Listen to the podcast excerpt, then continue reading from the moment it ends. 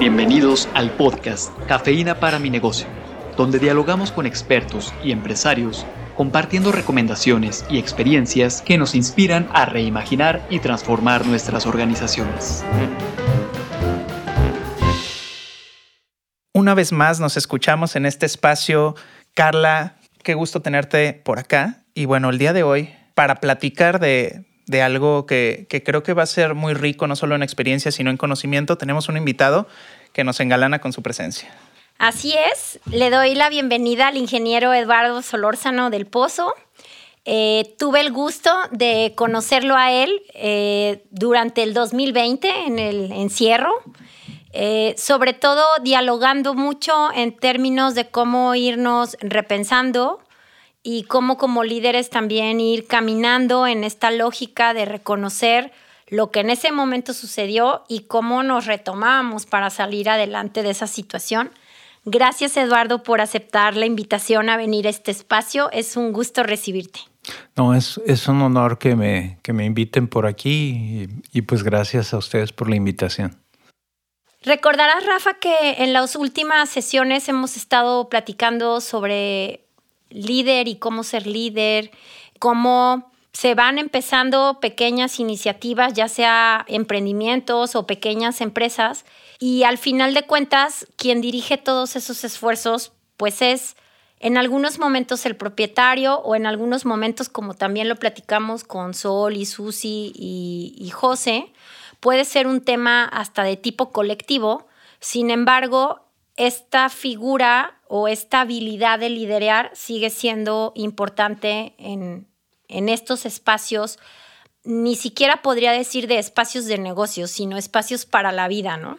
Entonces, bueno, la invitación a Eduardo, por lo que lo conocemos, es justamente a que nos vaya contando de cómo ha ido haciendo su propia historia al ir liderando diferentes iniciativas y también al ir liderando esta parte de convertirte en empresario, pero al mismo tiempo en socio y cómo cuidar que esas sociedades también sean sanas y al final de cuentas seguir teniendo claro cuál es el motivo que impulsa a estar en ese ámbito de estas diversas eh, instituciones o empresas de las cuales estás eh, ahí formando parte. Entonces, pues será un gusto escuchar un poco de tu historia, Eduardo.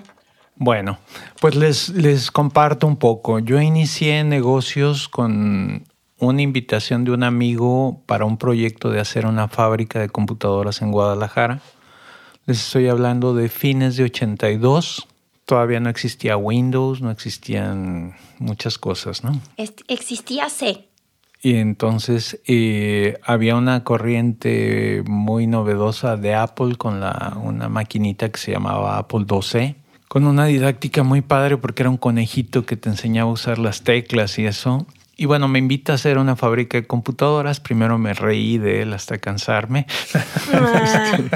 y después dije, bueno, pues nadie me quiere dar un Ferrari recién egresado de la carrera de ingeniería industrial. Así es de que como nadie, no me descubrió ningún, este, ninguna empresa y no me dio lo que quería, pues vamos a jugar a ver qué, qué pasa con eso, ¿no? Y entramos a un proyecto, dos personas en las nueve esquinas, en una zona donde ahora venden equipales.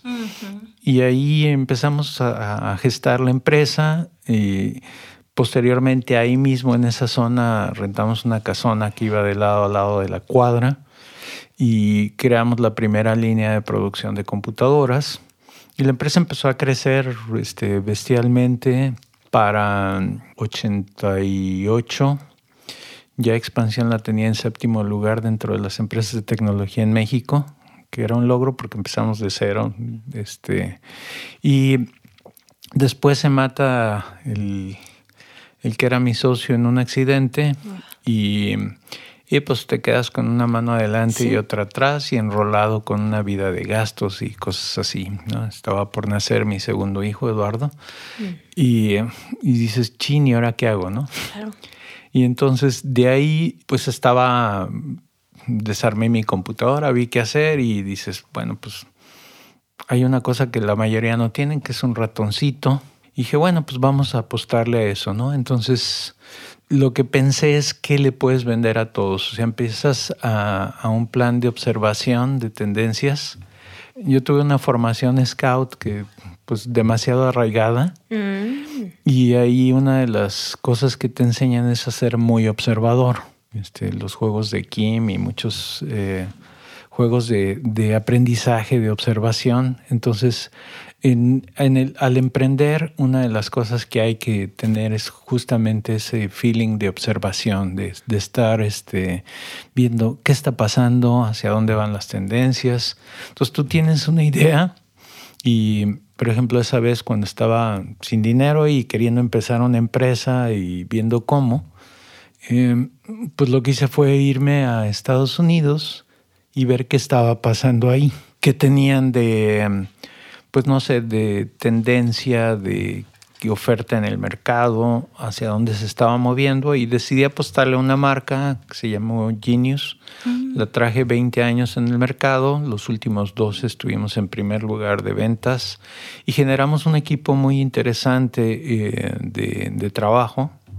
Yo creo que ahí teníamos un local propio en la Ciudad de México, una bodega grande, y pues nos manejábamos un poquito como una corte de honor scout, o sea, había líderes de áreas de comercialización, de logística de México, de Guadalajara, y nos, nos, movíamos como si fuera una corte de honor de los scouts, o sea, aplicas el trabajo en equipo de los scouts en eso.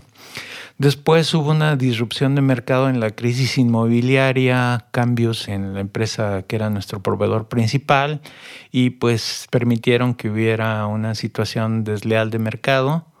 Yo para entonces pues ya había pasado por muchas experiencias, tuve mm, cuando una devaluación en los noventas eh, tomé un curso aquí en ITESO de, dirección de empresas, un diplomado, este, muy interesante.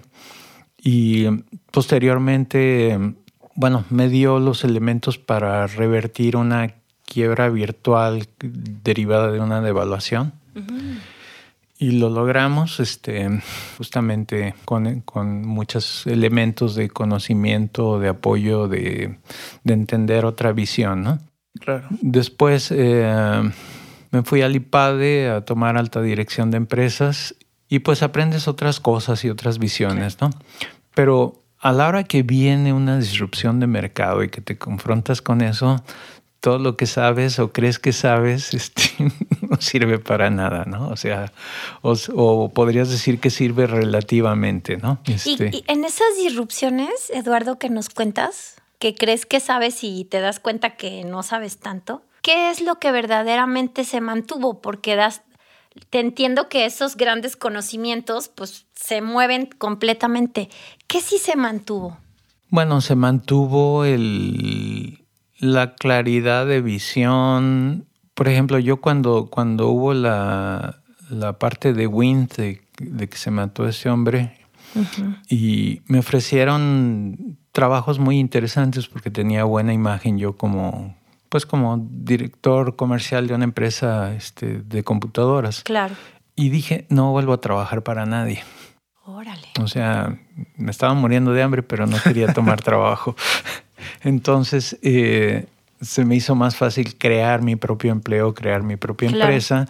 Y bueno, recurres a Friends and Family, a ese, esa fórmula de negocios donde pues algún amigo me dice, oye, para ver qué vas a hacer, a mí me interesa, yo le pongo tanto y, pues ahí de piquito en piquito juntas y, la gente cuando te ve ímpetu, te ve espíritu pues de crear este, esa, esa, parte creativa te apoya. Entonces, esa parte yo creo que para todos los, los emprendedores que nos escuchan es muy importante. El nivel de convicción que tú tengas o de claridad en tus objetivos es determinante en todo esto.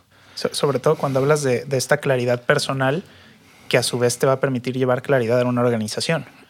Porque me parecía interesante cómo nos lo planteabas justamente una, una vida de, empresario desde el emprendimiento, pero, pero no, voy a decir, no una, no una vida lineal, no una vida de todo hacia arriba y con baches que justamente te ponen a prueba como empresario, como persona.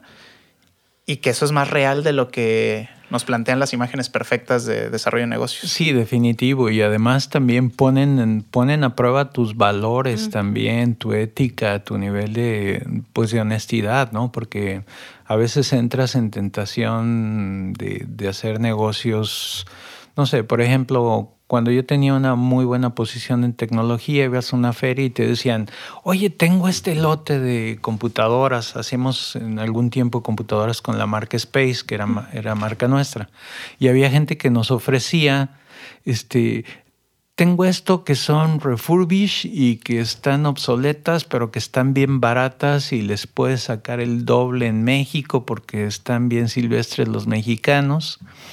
Y, este, y tú decías, sí, como negocio puede ser buen negocio, pero yo no tengo la, la, calidad humana o el corazón para joderme a la gente y sobre todo a la gente de bajos recursos vendiéndole una cosa que está obsoleta o que le va a fallar. Y esa ética, pues mucha gente no la, no la tiene o no la visualiza o no ve el impacto de las decisiones, ¿no? Claro, y, esa filosofía personal se transforma también en estrategia empresarial. Claro, o sea, una, una empresa que no tiene un buen nivel de ética en cuanto a dar valor a sus clientes, ya sea... Eh, en, el caso de esta empresa que manejaba la marca Genius, era una empresa que, este, que se dedicaba a todo, a, todo era mayoreo.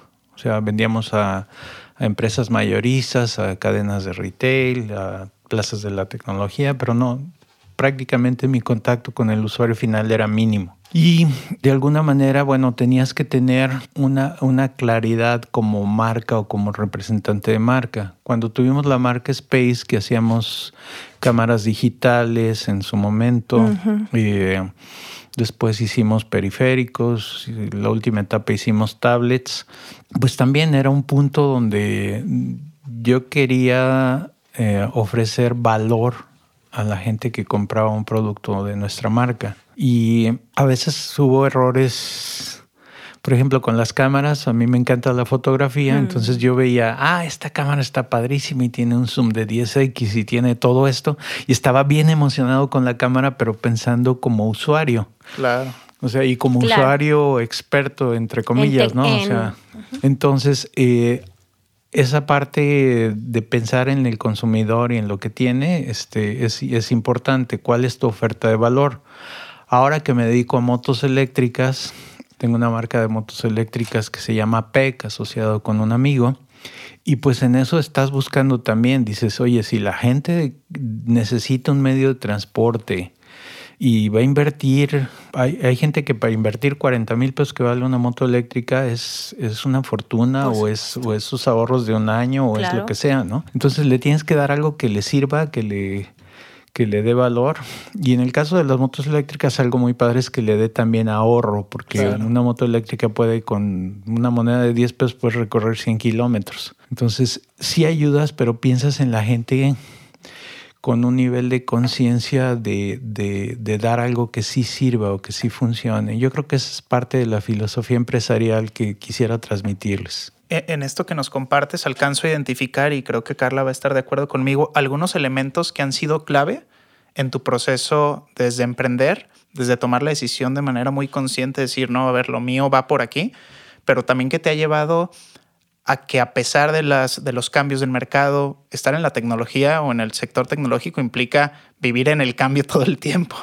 Y entonces eso, eso te hace pensar de otra manera, estructurar de otra manera hablabas de algunos elementos como esta capacidad de observar, ¿no? Esta capacidad de tener mucha claridad, de tener perseverancia. Si pudieras eh, enumerar tres elementos que para ti fueran o hayan sido o estén siendo claves en tu trayecto como empresario, ¿cuáles serían? Mira, yo creo que hay un elemento que es fundamental y es el, timing o el tiempo de oportunidad de los negocios cuando tú te vas a meter a algo, tienes que observar cómo va la tendencia y cuándo es el momento correcto de meterte o de salirte o de, estar o no estar, ¿no?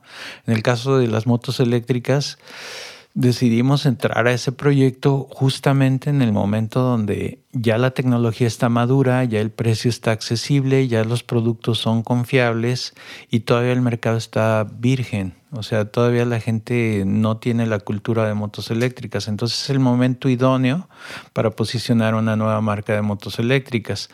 La otra parte es tu oferta de valor. O sea, si quieres ser una marca, pues tienes que dar servicio postventa, tener refacciones, tener garantía, o sea, realmente darle valor al, al cliente, ¿no? Y el otro punto que es un concepto universal para mí y muy arraigado es el equilibrio.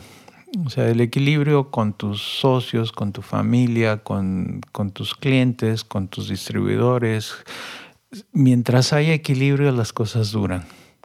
En el momento en que se carga la balanza, se rompe. No hay más palabras aquí, Carla. Así es. Eduardo, muchas gracias por compartir el día de hoy este espacio con nosotros y con nuestra audiencia. Y bueno, seguramente estaremos en otro espacio para seguir hablando de tu experiencia y de todo esto que nos puedes compartir y, y que nos pueden dar mucho valor, no solo a nosotros, sino a todos y todas las que nos escuchan. Gracias, Eduardo. Gracias a ustedes. Hasta luego. La cafeína comienza a hacer efecto. Compártanos sus impresiones en la sección de podcast de nuestro sitio web universidadempresa.iteso.mx.